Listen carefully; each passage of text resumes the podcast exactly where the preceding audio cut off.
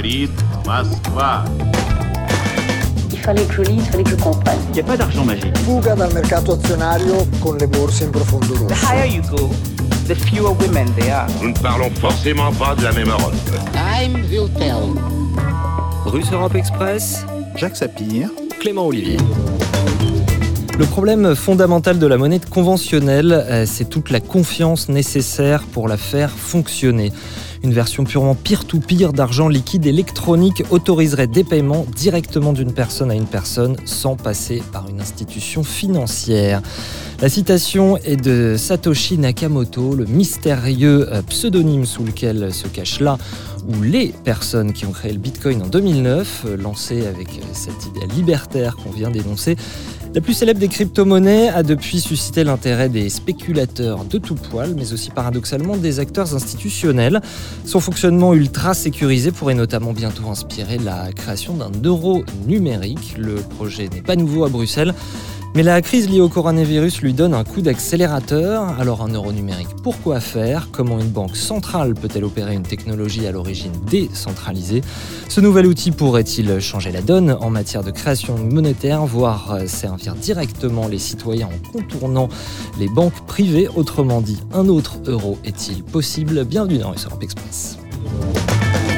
Première émission que nous enregistrons depuis le reconfinement. Pour l'instant, contrairement au printemps dernier, nous avons la possibilité d'être en studio. Bonjour Jacques Sapir. oui absolument. Bonjour Clément. En revanche, on continue naturellement de ne pas recevoir d'invités sur place. Et en ligne avec nous aujourd'hui, Nicolas Dufresne. Bonjour. Bonjour, merci de votre invitation. Économiste et haut fonctionnaire, vous êtes directeur de l'Institut Rousseau, un nouveau think tank euh, lancé il y a quelques mois. Et puis vous avez fait paraître avec euh, Alain Grandjean une monnaie écologique pour sauver la planète. C'était en février aux éditions Odile Jacob. Merci euh, beaucoup à vous d'avoir accepté cette invitation. Jacques Sapir, votre édito, avant d'aborder l'euro numérique à proprement parler, vous voulez revenir sur l'actualité des crypto-monnaies en général, une, une actualité riche, nous dites-vous. Oui, tout à fait. D'ailleurs, ce n'est pas la première fois, loin de là, hein, que l'on évoque la question des crypto-monnaies euh, dans cette émission. Alors oui, effectivement, euh, les enjeux en sont aujourd'hui multiples. On se rappelle l'odyssée du Bitcoin, euh, une crypto-monnaie née, comme vous l'avez dit, d'un rêve libertaire et qui a connu des développements très heurtés, passant par des phases de, de forte évaluation et à des phases de, de forte perte de valeur. Mmh. Alors, elle n'est pas la seule à s'être développée. Nous avons eu de nombreux projets, dont en particulier le projet Libra de Facebook en 2019. Et là, ce qui est intéressant, c'est que les réactions noga- négatives ont été d'emblée très nombreuses, allant, comme c'est étrange, euh, du président américain Donald Trump, qui lui prédisait peu de valeur euh, et de fiabilité. Ainsi, euh, il avait déclaré, euh, si Facebook et d'autres entreprises veulent devenir une banque, hein, ça c'était sur une de ses déclarations qu'il avait faites sur son réseau social favori, eh À l'oiseau bleu. voilà, elles doivent demander une nouvelle licence bancaire et être soumises à toutes les réglementations bancaires en vigueur, tant nationales qu'internationales. Donc on voit bien que là, euh, Donald Trump euh, voulait ramener euh, d'une certaine manière Facebook et les autres entreprises qui auraient pu tenter la, la même chose à un cadre extrêmement bien déterminé. Et on rappellera aussi les énormes réserves qu'avait formulées Bruno Le Maire à ce sujet. Mais dans le même temps, les procédures techniques même ont été très étudiées euh, dans différentes banques centrales. Alors, euh, la Banque centrale de Russie, euh, puis la Banque centrale de Chine, enfin, désormais, la Banque centrale européenne, qui se sont toutes penchées avec attention sur le potentiel des crypto-monnaies. Pour les combattre? Peut-être.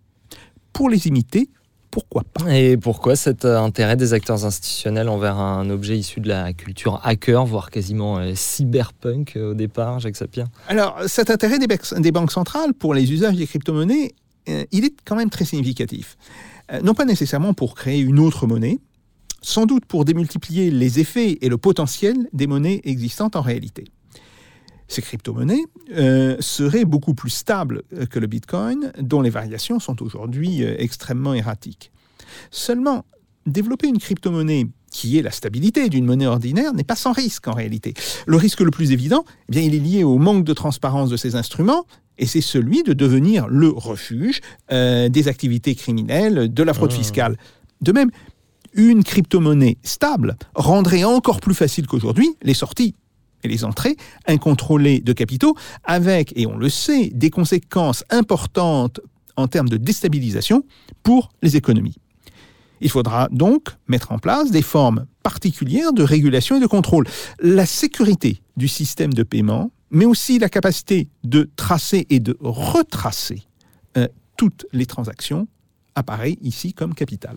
Et puis le spécialiste de la monnaie que vous êtes nous dit qu'il y a des fonctions capitales que de la monnaie qu'une monnaie numérique ne peut pas assurer. Alors, euh, elle ne peut pas les assurer Peut-être, peut-être pas, mais en tous les cas, ce sont des fonctions euh, qui deviendraient plus problématiques. Euh, d'autres risques vont se présenter. Ainsi, comment faire fonctionner le prêteur en dernier ressort? Autrement dit, le rôle qui est joué aujourd'hui par les banques centrales et par les États en cas de crise financière. Ne sera-t-on pas tenté de faire basculer, en cas de tempête, tous les avoirs en crypto-monnaie avec les effets déstabilisateurs que tout ceci pourrait entraîner? On le voit, les problèmes à régler abondent et n'oublions jamais une chose, c'est que les institutions financières ne sont pas simplement des lieux où on parle de technique. Il y a de la politique, il y a des affrontements, des intérêts divergents, voire même des conflits de classe, qui traversent irrémédiablement ces diverses institutions. Alors Nicolas Dufresne, l'euro numérique et ses diverses possibilités, on va y venir. Attardons-nous peut-être euh, un peu d'abord euh, justement euh, pour parler de crypto-monnaie en, général sur cette affaire de Libra de, Facebook. Vous avez publié en octobre 2019 une note à l'Institut Veblen intitulée Libra risque de fragmentation monétaire et comment y répondre. Qu'est-ce que c'est que cette fragmentation et de quoi ce projet de Libra est-il le nom selon vous Nicolas Dufresne?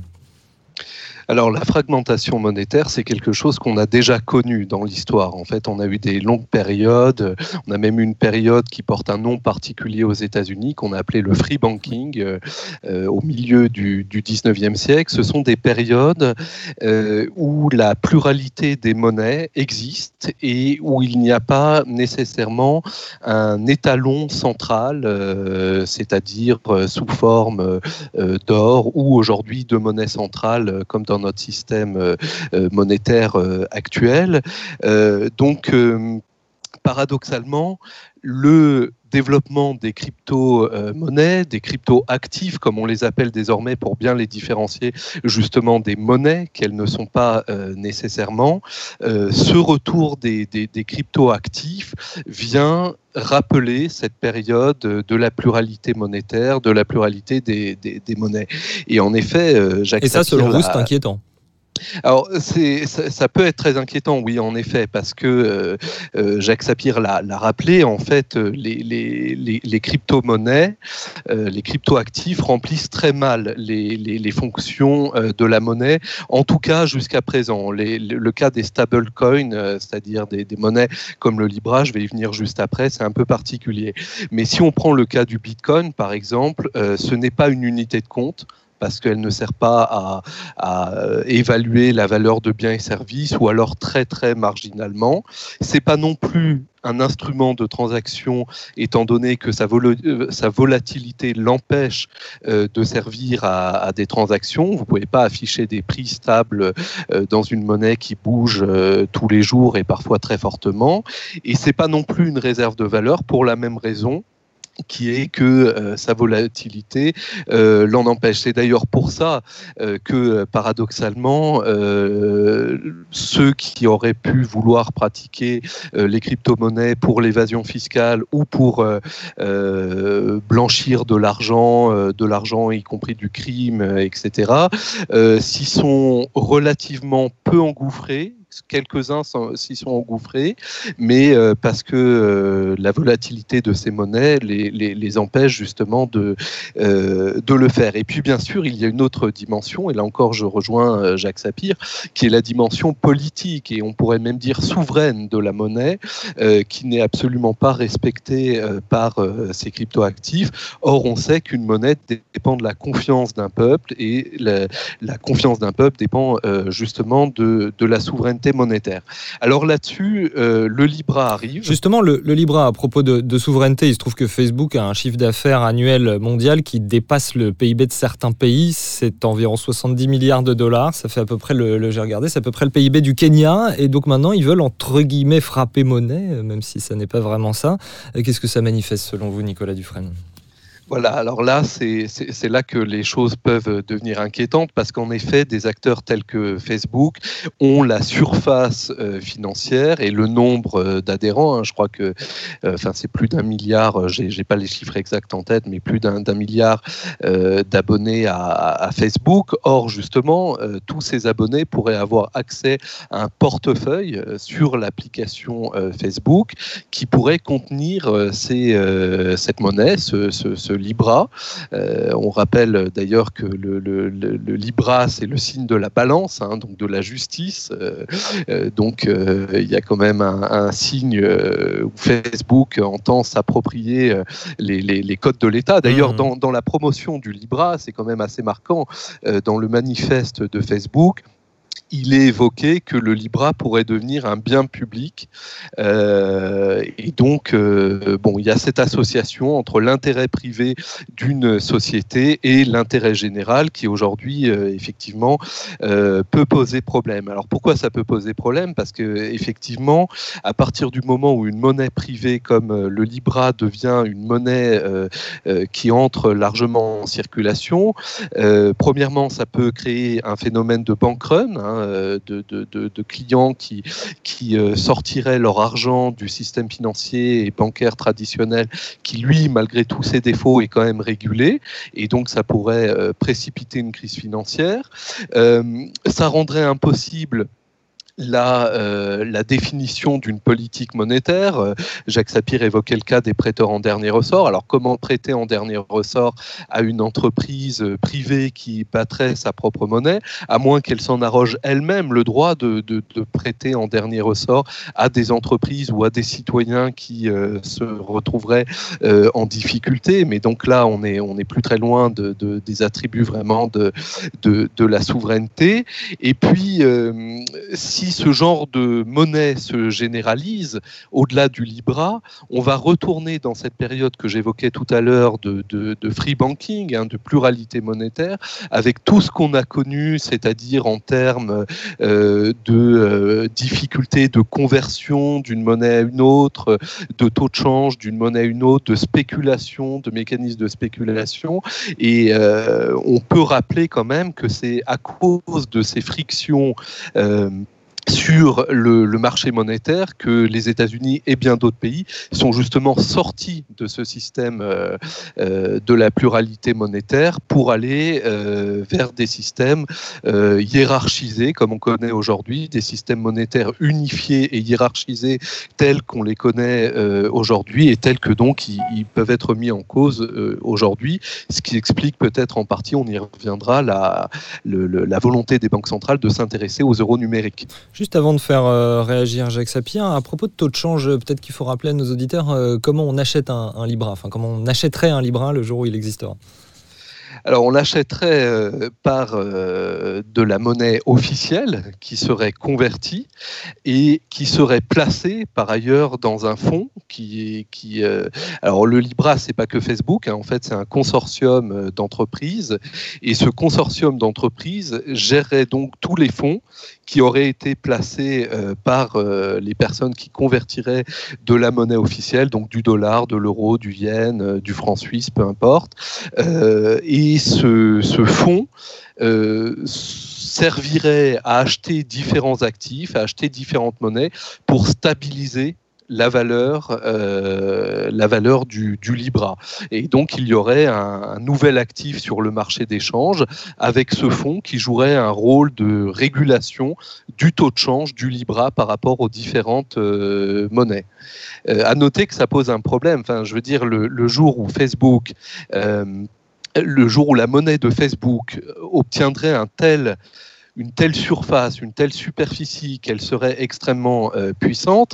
Euh, imaginez un petit État qui voudrait imposer des régulations sur euh, Facebook ou sur les entreprises membres du consortium. Facebook pourrait le menacer dans son intégrité monétaire même. Comme si Facebook justement était un État plus puissant comme si Facebook était un État plus, plus, plus puissant qui pouvait euh, le, le, le, menacer de faire s'effondrer son taux de change ou au contraire de le, le renchérir, comme on a connu euh, plusieurs épisodes euh, dans l'histoire monétaire. De nouveau, la, la, question de la souveraineté. Jacques Sapir, cette privatisation de la monnaie et cette privatisation du régulateur, c'est assez vertigineux, votre réaction à l'exposé de Nicolas Dufresne? Oui, alors, alors c'est pour ça dire que je ne pense pas que la situation créée par des crypto-monnaies euh, puisse être comparable à, aux situations de free banking qu'on avait au 19e siècle, voire aux situations euh, plus anciennes, quand on était sur des monnaies d'or et d'argent. Euh, et vous savez que, par exemple, dans le Royaume de France, ouais, il suffit d'ouvrir euh, les trois mousquetaires Allez. pour voir que nos héros euh, utilisent différentes monnaies. Ils utilisent évidemment les monnaies du Royaume de France, mais ils utilisent de la monnaie espagnole, ils utilisent de la monnaie, de la monnaie flamande, etc. Bon, à cette époque-là, il y a une circulation de l'ensemble des monnaies, euh, y compris euh, donc euh, dans l'espace théoriquement euh, dépendant euh, du roi de France, euh, mais c'est une situation qui est, je dirais, régulée en dernier ressort par le fait que ces monnaies sont des monnaies métalliques, justement. Et ce qui change beaucoup, c'est à partir du moment où on passe à des monnaies euh, virtuelles, en fait, des, euh, ce qu'on appelle des, des, fiat monnaies, hein. euh, autrement dit, des monnaies qui existent uniquement par la volonté d'un État. Changement s'étant fait, je dirais, de l'émergence de, de, la monnaie papier fin du 18e, à la guerre de 1914-1918, où là, on a basculé de manière non pas complètement irréversible, mais de manière décisive vers cette notion de fiat monnaie. Donc, en fait, euh, les monnaies euh, numériques ne sont qu'une forme, certes très particulière, mais qu'une forme euh, des fiat monnaies. Le problème qui euh, se passe, et qui est effectivement un problème de souveraineté, c'est pour ça que vous avez tout à fait raison d'insister sur la question de la souveraineté, le problème qui se passe, c'est que ces monnaies vont, d'une certaine manière, rentrer en concurrence avec les monnaies officielle des États, à un moment où on est dans une relative fragilité du système monétaire international.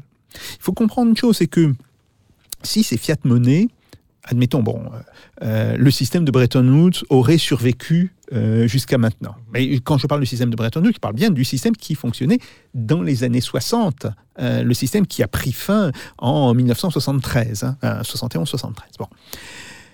Là, euh, ces tentatives de créer des monnaies numériques se heurteraient à un système monétaire international extrêmement régulé, euh, où en fait, même s'il y avait des fluctuations assez fortes euh, à certains moments, euh, qui arrivait à maîtriser quand même ces fluctuations et qui arrivait d'une certaine manière à une certaine forme de stabilité. Je ne pense pas qu'il y aurait eu beaucoup d'espace pour le développement euh, de ces monnaies numériques.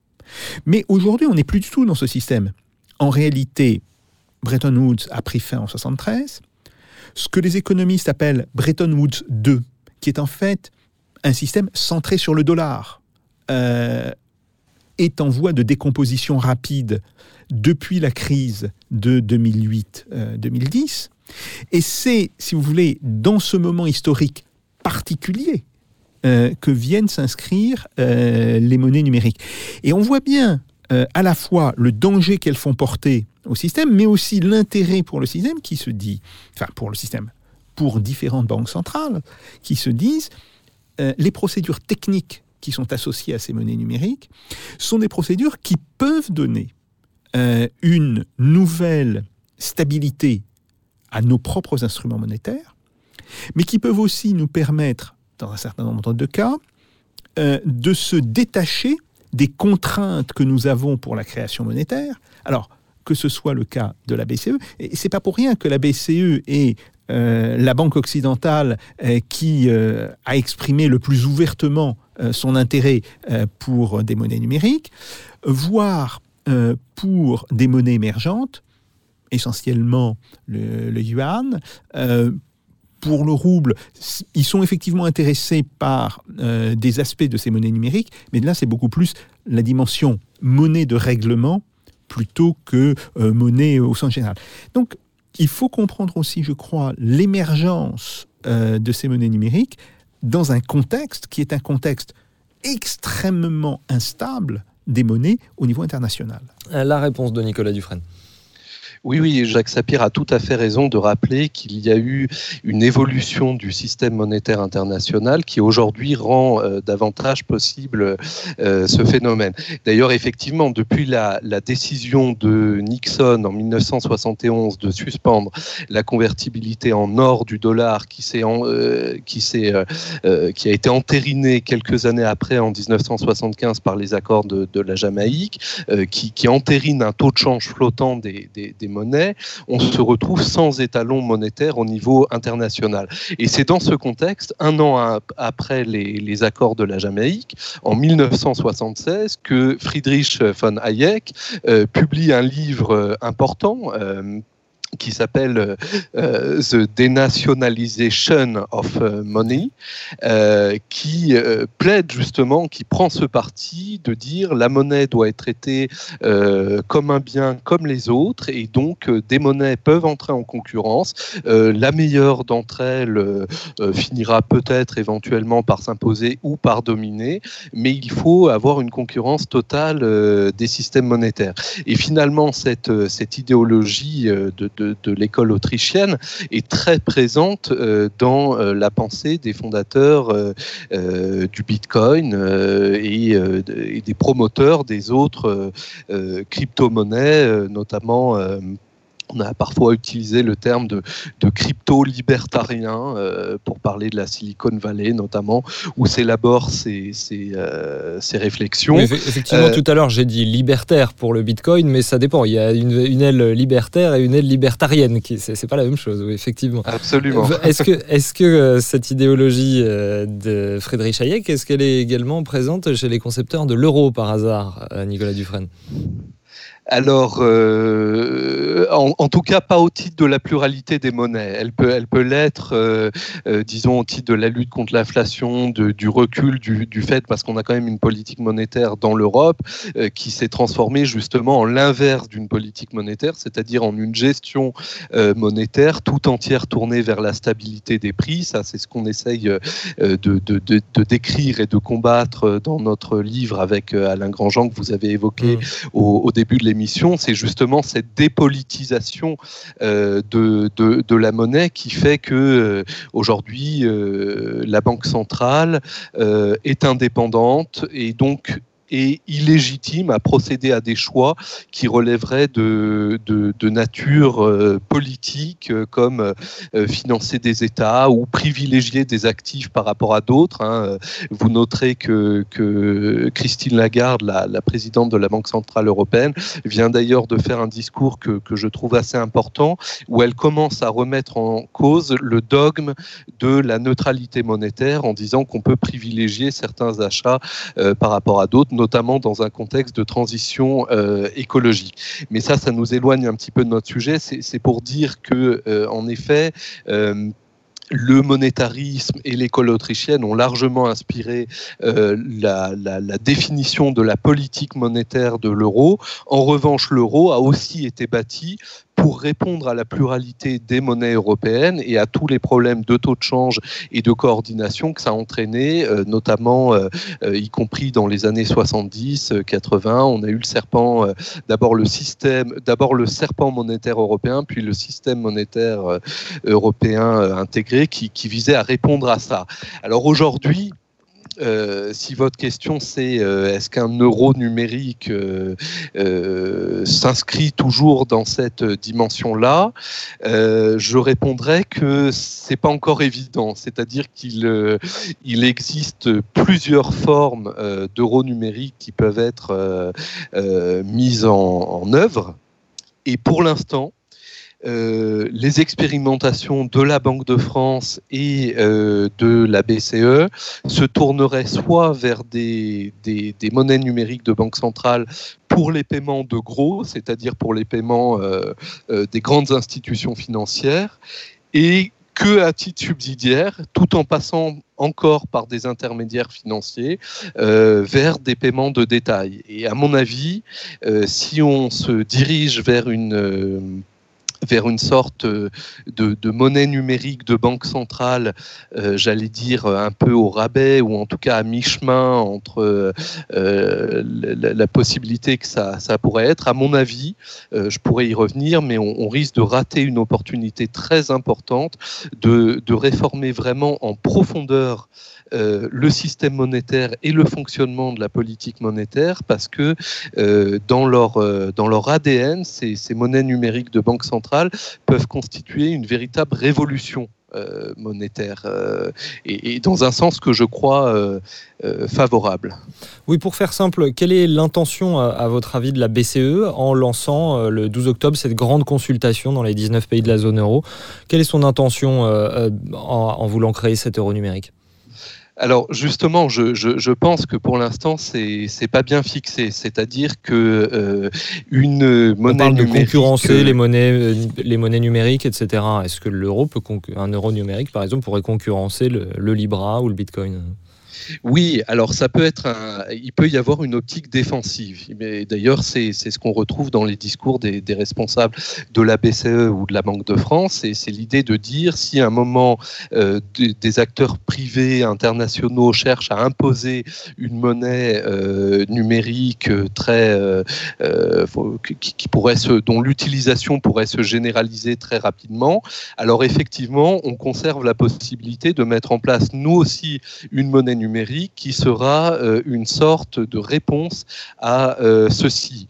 Il peut y avoir aussi la volonté de, euh, de, s'appuyer sur les technologies nouvelles, les technologies de registres distribués notamment, qui, sont au fondement de la blockchain, pour améliorer la, la, qualité des échanges, des systèmes de paiement, euh, des échanges de titres aussi. Hein. Par exemple, c'est ce qu'expérimente la Banque de France aujourd'hui. Elle met en place un système qui lui permet de, euh, via la blockchain, de récolter les titres qui servent de collatéraux euh, pour les opérations de politique monétaire.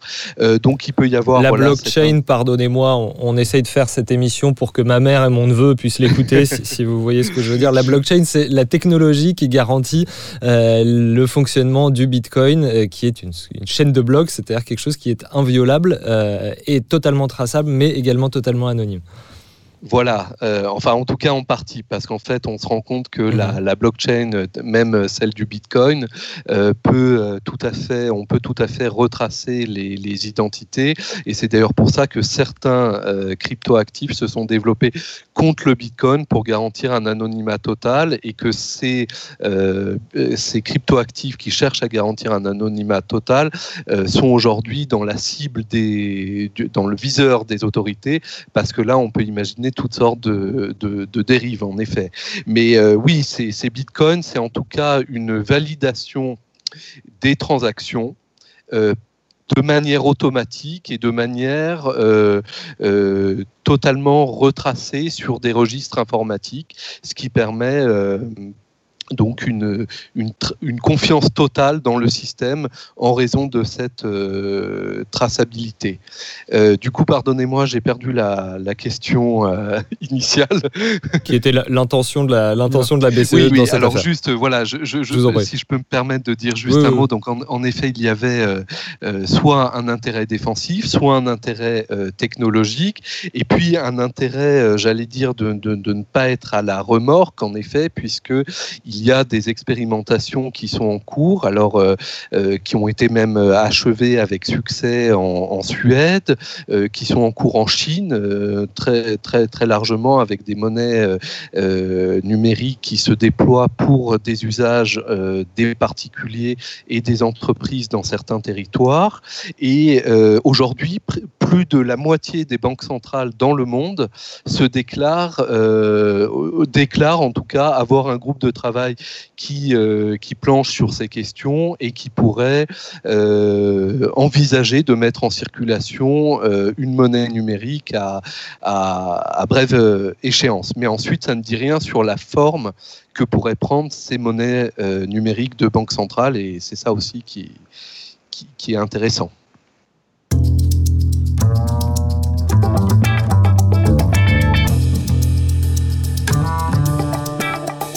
Russe Europe Express, Jacques Sapir, Clément Olivier. Et cette fameuse blockchain, euh, elle pourrait également garantir l'existence de cet euro numérique. Pour l'instant, euh, aux dernières nouvelles, ça n'est pas acté. Il pourrait s'agir d'autres choses.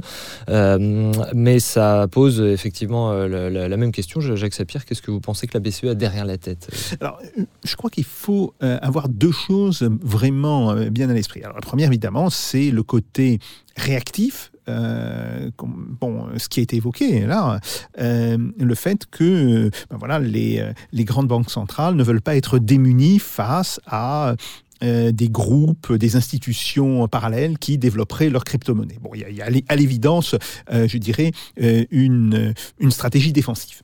Les banques centrales face à un monde qui change, Voilà, pour paraphraser voilà. un slogan. Mais il y a une autre raison.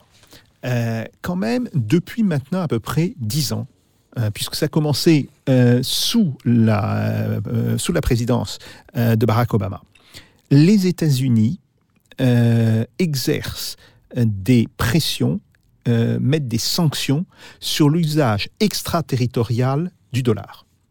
Ils considèrent que euh, quand le dollar est utilisé comme monnaie de règlement entre deux acteurs qui ne sont pas américains, qui ne sont pas situés sur euh, le sol américain, néanmoins, puisqu'ils utilisent le dollar, et donc qu'ils font appel à la chambre de compensation du dollar, ils deviennent euh, potentiellement victimes euh, de la loi américaine. Autrement dit, la loi américaine peut s'appliquer à eux, même s'ils ne sont pas sur le territoire des États-Unis.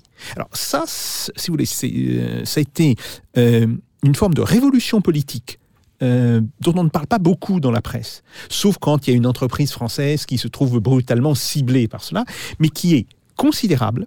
Au hasard, Et voilà. Alstom. Voilà. Et Euh, le cas, et le cas qui est justement dont on a un peu parlé quand même dans la presse de, Tout- de Frédéric Pierucci. euh, tout à qui- fait, qui tout à fait. Mais il, livre, il faut savoir qu'il y a eu beaucoup d'autres cas. Euh, il y a eu beaucoup d'autres cas. Euh, et c'est ce qui a poussé un certain nombre de pays à se demander si l'utilisation d'une monnaie numérique ne leur permettrait pas d'échapper à cela. Euh, on le voit par exemple euh, dans l'intérêt et, dans tout le travail qui a été fait par la Banque centrale de Russie sur euh, la possibilité d'un rouble numérique. Et là, c'est, très clair, c'est même dit explicitement. hein, il, y a, des déclarations euh, des gens de la Banque centrale de Russie euh, qui disent nous voulons euh, trouver un système de paiement qui soit inattaquable par une puissance étrangère, comprendre les États-Unis. C'est quelque chose qui est très présent euh, dans la volonté de la Banque centrale euh, de Chine. Et en réalité, c'est quelque chose qui est présent dans la volonté de la Banque centrale européenne. Donc, euh, une autre des raisons, j'avais dit tout à l'heure que si le système monétaire international n'était pas en décomposition comme il l'est, probablement les, les monnaies numériques n'auraient pas trouvé un tel espace pour se développer. Mais là, on a un point d'application euh, de ce que j'ai dit. C'est justement parce qu'on est dans ce- cette forme de décomposition, dans le fait que l'ancienne puissance dominante cherche à utiliser euh, toutes les méthodes, y compris les méthodes juridiques, pour maintenir sa domination, pour imposer des sanctions, pour pénaliser euh, des flux économiques où les acteurs auraient le malheur de lui déplaire. Et je remarque que vous dites déjà ancienne puissance dominante. Oui, tout à fait. Ouais, tout à fait. Il, suffit de regarder le, euh, le rapport en, euh, des PIB en Mm. parité de pouvoir d'achat. On sait que de- euh, depuis 2016-2017, la Chine est passée devant les États-Unis. Bon.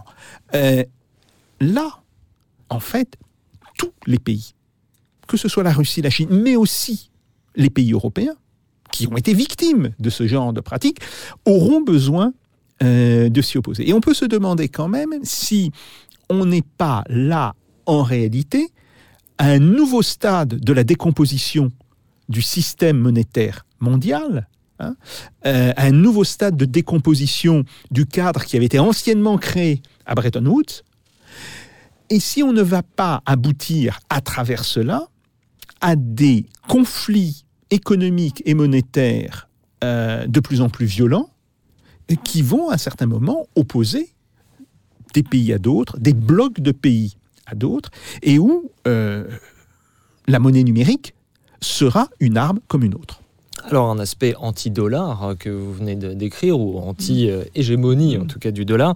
Et puis est-ce qu'il n'y aurait pas un aspect euh, création monétaire dans cette idée d'euro numérique? Est-ce que la BCE par exemple voudrait euh, elle-même euh, échapper à ses propres critères, ceux de Maastricht par exemple, euh, ou pas du tout? Alors, c'est c'est pas impossible. C'est pas impossible parce que l'euro numérique, euh, disons, une monnaie numérique, serait une innovation absolue. Rien n'avait été prévu euh, là-dessus, évidemment, dans le traité de Maastricht, puisque on n'avait même pas l'idée que, que ce genre de choses était possible. Et donc, euh, la, la- la BCE peut considérer que, voilà, rien n'a été prévu dans les traités qui nous donnent naissance, donc on peut faire ce qu'on veut. Ah, bien sûr, euh, si les différents pays qui sont membres de la zone euro veulent établir une réglementation, ils peuvent le faire, mais ils doivent le faire à l'unanimité. Et comme on sait que l'unanimité, c'est quelque chose qui prend un, un certain temps, et Mhm. même un temps certain, à se constituer, euh, on peut penser que d'ici là, euh, la BCE aurait les mains libres. Donc, il n'est pas impossible que ce soit aussi l'une des raisons de l'intérêt important que montre la BCE depuis euh, grosso modo un an sur cette question. Et ce qui me frappe, c'est que l'on voit qu'il y a toute une série de raisons. Il n'y a pas une raison pour laquelle une banque centrale, la BCE, mais on- peut appliquer cela à d'autres banques centrales. Il n'y a pas une raison pour laquelle euh, une banque aurait envie de développer une monnaie numérique. C'est une combinaison de raisons. Sauf que dans cette combinaison, je pense que la, la raison de précaution euh, internationale, elle est peut-être plus forte en Russie et en Chine qu'en Europe. En Europe, ça serait plutôt d'autres raisons, mais on conserverait aussi euh, cette notion de protection des échanges. Alors, impossible de parler de- d'euro numérique et de création monétaire euh, sans se pencher sur euh, cette note de l'économiste Jésabel Coupé-Soubéran. C'était également euh, à l'Institut euh, Veblen une note euh, qui parlait de remettre la politique monétaire au service de tous, avec justement un euro numérique qui servirait à ce que Jésabel Coupé-Soubéran a appelé le drone monétaire, euh, inspiré du fameux hélicoptère monétaire, euh, qui consisterait, ce drone monétaire, à verser entre 120 et 140 euros par mois à chaque citoyen européen directement. C'est-à-dire que normalement, les banques centrales euh, créent de la monnaie banque centrale, comme Jacques Sapir nous, l'explique régulièrement. Elles ne créent pas de la monnaie à destination directement des, citoyens. Là, ce serait le cas. Euh, 40 milliards de création monétaire euh, mensuelle euh, de la part de la BCE. Euh, Nicolas Dufresne, euh, cette solution, euh, vous vous êtes également euh, penché euh, dessus. Néanmoins, vous, vous en parlez d'ailleurs dans, ce livre Une monnaie écologique, vous trouvez que ça n'est pas assez ciblé euh, et que ça ne corrige pas assez les inégalités si on donne la même somme euh, à chaque citoyen européen. Oui, tout à fait. Alors, si, si vous me permettez, je, je- je me permets juste un petit retour en arrière et Je reviens sur euh, la question du, du drone monétaire. Donc, déjà, je voulais euh, abonder dans le sens de, de Jacques Sapir sur la question euh, de, de, du- de- de la monnaie numérique de banque centrale comme moyen d'échapper à des sanctions. Ça a été très clair aussi dans le cas du pétro au Venezuela euh, qui, qui, a, qui a permis au pays d'échapper aux sanctions sur le, le pétrole. Je voulais aussi rappeler qu'il y a une expérience qui a déjà été menée en Équateur avec le Dinero Electronico, mais qu'elle euh, n'a pas marché puisque euh, l'Équateur est dans un contexte de dollarisation et donc euh, c'était très difficile d'implémenter une autre monnaie euh, que le dollar en, Équateur. Alors je voulais aussi, et, ça rejoint la question du, drone monétaire, revenir sur les, les- paramètres, les formes fondamentales que pourrait prendre un euro euh, numérique de ce type. Et notamment, il y a une question qui mérite euh, d'être explorée et qui devra être tranchée à un moment ou un autre, c'est est-ce que on permet à la Banque centrale d'ouvrir des comptes euh, pour les citoyens dans ces livres directement? Euh, Ça, c'est une question fondamentale parce que, euh, effectivement, dès lors qu'on a une monnaie centrale. C'était le cas dans les années 30. hein. C'était le cas jusqu'à la fin des années 30. Nicolas Dufresne. Oui, oui, absolument. Et euh, bah, euh, d'ailleurs, à une époque où les banques centrales étaient encore, euh, pour la plupart, des institutions privées, ce qui est encore le cas, par exemple, de certaines banques centrales, comme la Banque centrale italienne ou d'autres. Mais donc, en effet, la question, c'est est-ce qu'un jour la BCE va permettre l'ouverture de compte Si elle permet l'ouverture de compte, alors effectivement, il sera très facile de faire ce drone monétaire dont parle Jezabel Coupé-Soubéran, c'est-à-dire de créditer instantanément les comptes euh, euh, des particuliers, voire, euh, voire des entreprises. Mais ça, c'est une question qui n'est pas du tout tranchée. Et pour cause, il y a une très forte, et il y aura une très forte résistance des banques, puisque il y aurait là un risque majeur pour elles de voir s'échapper leur liquidité, leur monnaie centrale, qui serait replacée sur ces comptes à, la banque centrale. C'est pour ça que personnellement, je me permets de, de- souligner que je vois euh, dans euh, les, monnaies numériques de banque centrale peut-être un moyen. Euh, ça mérite d'être creusé, en tout cas, de réaliser à terme une sorte de, comment on pourrait dire, d'unification ou de, ou voire pour les plus ambitieux peut-être de socialisation du système monétaire, puisque finalement, à partir du moment où la banque centrale émet elle-même la monnaie et permet aux entreprises et aux citoyens d'avoir des comptes, le rôle d'intermédiation des banques est remis en question. Et ça, c'est quelque chose euh, qui, euh, euh, qui a été perçu d'ailleurs par certains banquiers centraux ou par certains euh, dirigeants de, banques privées qui s'en inquiètent fortement. Moi, je considère qu'à terme, ça peut aussi être un facteur de stabilité, puisque justement, il n'y aura plus une fragmentation du système bancaire, mais il y aura des flux monétaires qui partiront et qui reviendront tous au même endroit. Et donc, on peut éviter, par un système de ce type, des crises de liquidité telles qu'on a pu connaître euh, en 2008 euh, ou, euh, ou à d'autres moments de l'histoire. Et par ailleurs, je, je fais encore une petite parenthèse, Mhm. mais c'est aussi un moyen de réaliser en douceur la séparation entre les banques d'affaires et les banques de dépôt, vu que le dépôt serait confié à la banque centrale et que les banques d'affaires continueraient en dehors sans pouvoir compter sur euh, les, les, les dépôts. Euh, peut- peut-être que je vois que Jacques Sapir veut peut-être dire un mot. Je... On va faire réagir effectivement Jacques Sapir. Ce que tout ceci révèle, on parle d'euro numérique, c'est aussi un rapport à l'euro. Euh, Peut-être que l'un et l'autre, vous n'avez pas exactement le, le même rapport à l'euro. C'est toujours cette question est-ce qu'on peut sauver l'euro euh, ou est-ce que euh, on ne peut pas sauver l'euro? Je crois que c'est un autre problème. D'accord. Parce que ce, ce que l'on va dire là sur l'euro pourrait ouais. s'appliquer à des monnaies nationales, en Mhm. fait. C'est pas, euh, euh, c'est pas spécifique à l'euro. Euh, Il y a deux choses euh, dans, cette idée, si vous voulez, de, de drone monétaire. Premièrement, une chose technique qui est assez simple. On peut très bien imaginer qu'une banque centrale ouvre un compte pour l'ensemble des citoyens en âge euh, d'avoir des comptes dans le pays, compte sur lequel elle dépose de l'argent, mais les citoyens ne peuvent pas déposer de l'argent. Autrement dit, euh, vous avez régulièrement de l'argent qui arrive sur ce compte, un- droit à consommer qui arrive Mhm. sur ce compte, que vous pouvez utiliser, mais vous ne pouvez pas épargner sur ce compte. Alors vous pouvez évidemment laisser euh, s'accumuler, mais on peut dire par exemple que si vous laissez des sommes euh, qui seraient supérieures, allez, je sais pas moi, à euh, 5000 euros, là vous commenceriez à payer un taux d'intérêt. Il y aurait euh, aucun taux sur le dépôt jusqu'à un certain niveau. Donc ça, c'est une première chose. Et on voit que c'est C'est pour éviter que l'épargne s'accumule. voilà. Ouais, ouais. Et, et- et là, si vous voulez, on voit que c'est techniquement assez simple à régler. Après, il y a un problème de politique monétaire redoutable. Pourquoi? Parce que ce que, euh, euh, ce que vous avez dit, Monsieur Dufresne, c'est euh, on va remédier à une forme de trop forte fragmentation. Alors, c'est vrai, je suis entièrement d'accord que c'est aujourd'hui le problème. D'autant plus que euh, la fragmentation, le fait que ce soit les, les banques commerciales euh, qui aient d'une certaine manière pris la main sur, euh, la banque centrale, euh, ça conduit à une situation déflationniste. Nous disons à des tendances déflationnistes, pas ouvertement déflationnistes, mais à des tendances. Mais si on aboutit à l'autre système, au système de la centralisation absolue, c'est le risque de l'hyperinflation qui apparaît. Et qui apparaît très vite. Euh, de ce point de vue-là, euh, même si j'avais beaucoup de critiques à faire euh, au livre de Michel Aglietta et d'André Orléans, il pose une chose qui me semble, elle, être de l'ordre de, de la vérité scientifique.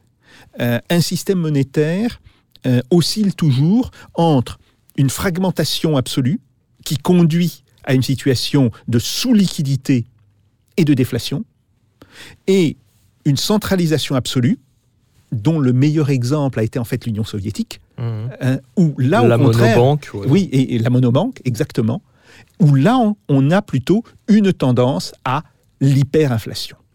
Et donc, il faut falloir aussi euh, bien, euh, bien examiner cette question du drone monétaire sous cet angle, parce que, et je reviens à ce que j'ai dit au départ, euh, ça, sera assez, ça serait assez facile en théorie euh, à mettre en œuvre.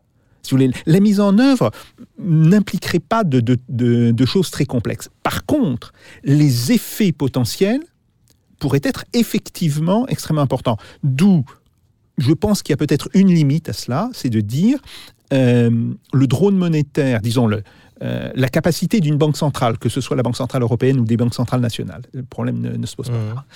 Euh, la capacité d'une banque centrale à ouvrir, à f- à ouvrir des comptes au nom des citoyens devrait être strictement limitée aux citoyens, avec en plus cette limite en termes de somme à partir de laquelle, euh, si vous maintenez votre argent dessus, vous, vous paieriez un intérêt, et pas aux entreprises. Parce qu'il faut jamais oublier qu'il n'y a pas que les individus qui ont des comptes, il y a bien entendu l'ensemble des entreprises, et la création monétaire, elle vient essentiellement de l'activité de crédit qui est faite aux entreprises. Donc, c'est peut-être à travers euh, cette distinction entre ménage, individu et entreprise que l'on peut euh, empêcher la constitution d'un système totalement centralisé qui, lui, euh, me semblerait potentiellement dangereux. Nicolas Dufresne, euh, votre réponse à Jacques Sapir, et puis peut-être venons-en également à vos propositions euh, dans ce livre Une monnaie écologique, et aussi à l'aspect écologique pour finir cette émission. Nicolas Dufresne. Oui, alors je- je- j'entends parfaitement la, remarque formulée par euh, Jacques Sapir et euh, en effet euh, la question de fragmentation versus centralisation a été parfaitement évoquée dans le livre d'André Orléans et Michel Aglietta. Alors il y aurait peut-être aussi la possibilité d'une solution qui ne soit pas une centralisation complète. C'est pour ça que certains euh, dont je suis aiment aussi à parler de socialisation du système de crédit où la monnaie pourrait être gérée comme un bien commun. C'est-à-dire que la monnaie ne serait pas attachée uniquement à l'État qui serait, parce qu'évidemment, euh, le, sous-entendu que, fait Jacques Sapir, et, je le rejoins parfaitement, c'est qu'à partir du moment où vous avez une banque euh, telle que celle-ci, qui est dotée du, pouvoir de création monétaire et euh, d'ouvrir des comptes aux citoyens, la question de l'indépendance se pose, puisque une banque comme ça peut difficilement rester indépendante vu que toute la politique monétaire en dépend. Alors peut-être que justement, si cette banque centrale n'est plus indépendante, il faut réinventer une manière de gérer euh, cette euh, politique monétaire en accord entre l'État, les partenaires sociaux, les collectivités, les citoyens et que tout ça soit aussi sous le contrôle du Parlement. Euh, je, Aujourd'hui, le Parlement ne, s'occupe absolument pas euh, de, politique monétaire, alors que c'est quand même euh, très important.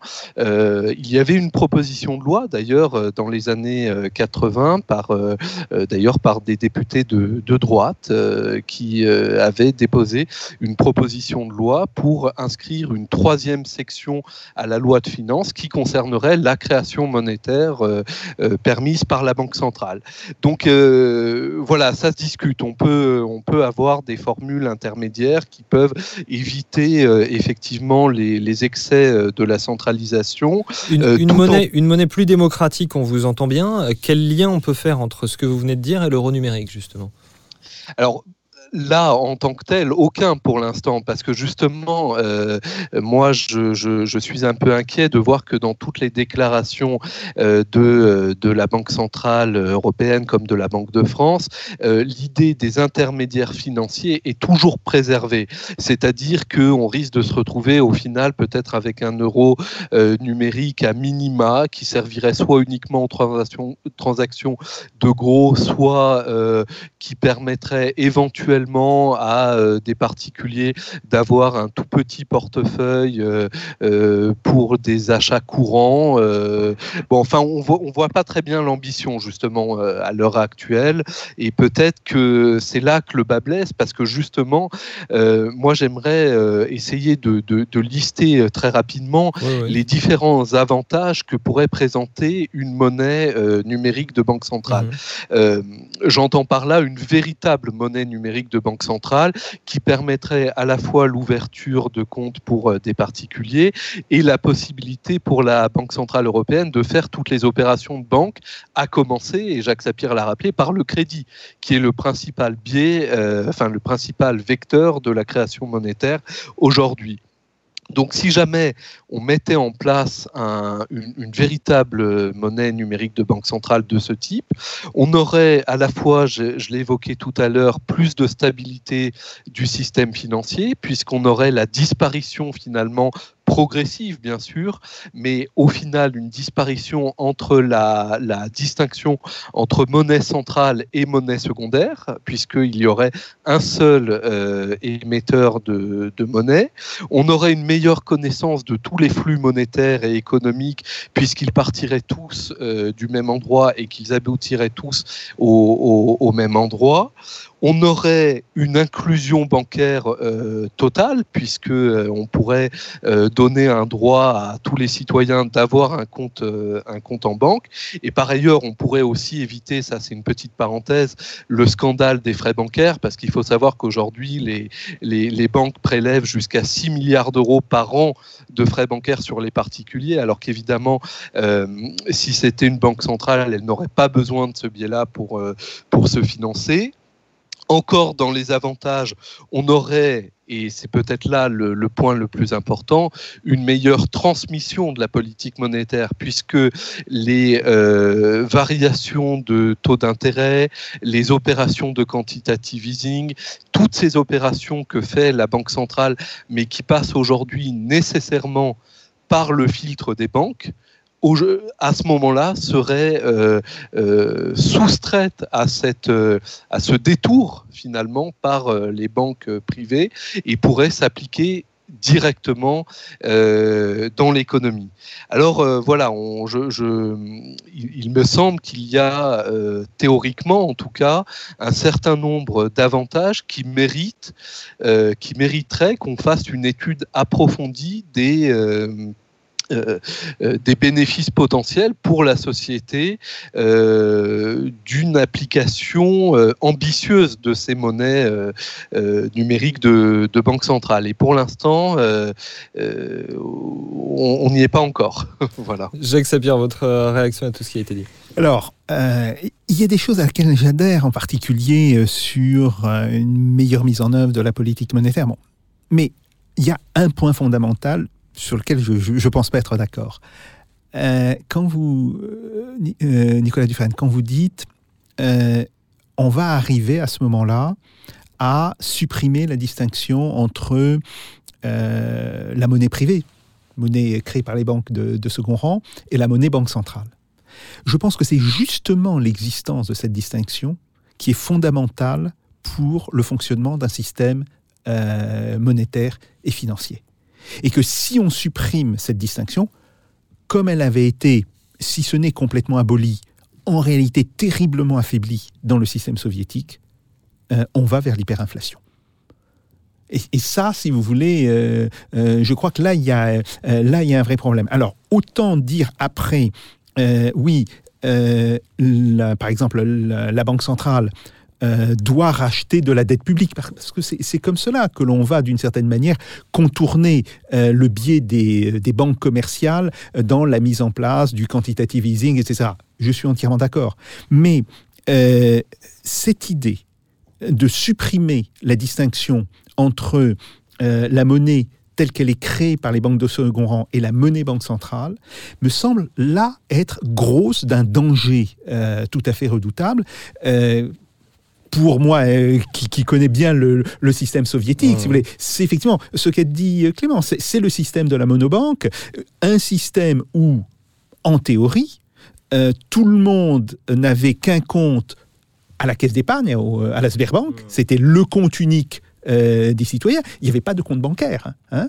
Et donc on recevait son, son salaire, soit il était donné directement par des enveloppes, soit il était euh, versé. les gens n'avaient pas tous un compte aussi. Voilà. oui, oui. Et il était, oh, il y a pratiquement tout le monde, pratiquement tout le monde euh, avait un compte à, à, la Sberbank. Bon, euh, mais là, on voit très bien toutes les pathologies qu'engendre un tel système. Donc, je pense que autant euh, cette idée de donner ou de redonner à la Banque centrale la capacité d'émettre elle aussi de la monnaie peut être un point intéressant, sous réserve que la Banque centrale soit remise sous le contrôle politique du gouvernement et donc du Parlement. Donc ça, là, je, suis entièrement d'accord. Autant le fait de dire que l'on va supprimer la distinction entre monnaie de second rang et monnaie euh, banque centrale, là, euh, ça me semble être quand même quelque chose de très dangereux. La réaction de Nicolas Dufresne, euh, la réponse à Jacques Sapir pour clore cette émission. Nicolas Dufresne, votre euh, think tank, l'Institut Rousseau, se réclame de la social-démocratie et de l'écologie. Quand Jacques Sapir vous dit que vous allez refaire une banque centrale à la soviétique, je ne peux pas ne pas vous laisser réagir. Nicolas Dufresne, le mot de la fin. Non, mais écoutez, c'est un débat, euh, c'est un débat complexe, c'est un Mhm. débat intéressant et, euh, et complexe. Et, et d'ailleurs, moi, j'avais lu euh, un, un article de Jacques Sapir très intéressant justement sur la monnaie et sur la, la, la Gosbank euh, en URSS et sur les débats qui avaient eu lieu, notamment entre les économies soviétiques, sur la question des- de la liberté des prix, de la disparition ou non de la monnaie, bien sûr. Donc effectivement, le, danger d'une hypercentralisation, je, je, le partage absolument. Euh, dans, euh, dans notre pensée, à, à mon co-auteur Alain Grandjean et à moi-même, ce qu'on ce qu'on essaye de plaider dans le livre, c'est justement de remettre la création monétaire non pas uniquement sous euh, la coupe de l'État, mais justement d'avoir une gouvernance démocratique telle que je l'ai évoquée tout à l'heure, et surtout, dans ce système-là, de ne pas... euh, de ne pas supprimer le principe de la monnaie endogène, c'est-à-dire le, principe du crédit comme étant créateur euh, de monnaie. Et donc, si on garde euh, ce principe-là, en fait, l'essentiel de la création monétaire continuera de répondre à la demande qui sera adressée par les, les, les, les, acteurs économiques. Ça ne veut pas dire, du coup, si on conserve ce principe-là, ça ne veut pas dire que la Banque centrale sera libre de créer toute la monnaie qu'elle euh, qu'elle veut. Mais effectivement, dans notre livre, on défend aussi l'idée, et là, je pense qu'on se rejoint, qu'il puisse y avoir... euh, une partie de création monétaire libre euh, de la Banque centrale, c'est-à-dire sans endettement associé, de, de la part de la Banque centrale, mais dans des limites parfaitement euh, encadrées et étroitement, euh, euh, étroitement euh, contrôlées démocratiquement et, et éventuellement par des textes qui n'était pas le cas, évidemment, euh, en URSS, où il y avait un principe de, de, de, soumission complète de la, de la Gosbank au pouvoir euh, politique. Euh, donc, donc d'un côté, on pourrait avoir un, un système unifié du crédit qui répond, qui continue de répondre à la demande endogène de monnaie, et d'un autre côté, on pourrait avoir effectivement des mécanismes de création monétaire ciblés contrôlés euh, démocratiquement, limités, euh, qui euh, pourraient euh, justement financer. bon, dans notre livre, on applique ça évidemment au grand défi du siècle, celui de la, de la transition Mhm. écologique, mais ça peut s'appliquer aussi à d'autres domaines. Voilà, donc euh, après il y a une question de curseur, bien évidemment. Il faut, il faut euh, pas aller euh, trop dans un sens ou trop dans l'autre. Tout ça se, discute, mais il me semble que ça vaut le coup, en effet, d'y réfléchir sérieusement pour sortir un petit peu de cette situation de, gestion monétaire, de neutralisation de toute la politique monétaire qui ne nous aide pas aujourd'hui à, à nous sortir du du, marasme économique dans lequel on est. Nicolas Dufresne, une monnaie euh, écologique pour sauver la planète, c'est donc euh, chez Odile Jacob. Je crois d'ailleurs qu'on peut l'acheter en, version numérique euh, sur le site d'Odile Jacob. Ça, c'est si votre libraire ne rouvre pas, amis auditeurs et auditrices. Ce n'est pas ce qu'on leur souhaite aux libraires, mais si jamais. C'est donc sur le, sur le site d'Odile Jacob. Également sur le site de l'Institut Veblen, votre note sur le Libra. Merci beaucoup d'avoir été avec nous, dit Nicolas Dufresne. Merci, également à vous, Jacques Sapir, et à vous euh, amis euh, auditeurs euh, qui nous écoutez ou nous regardez chaque semaine grâce à la complicité de nos camarades de la technique, messieurs Pipo, Pichi, Thibaut, Pika, Evgeny, Poloiko. On se retrouve tous au prochain numéro de Russe Europe Express avec Jacques Sapir. Et en attendant, je crois que vous l'avez bien compris en ces temps particuliers. Faites pas au Jacques. Salutations.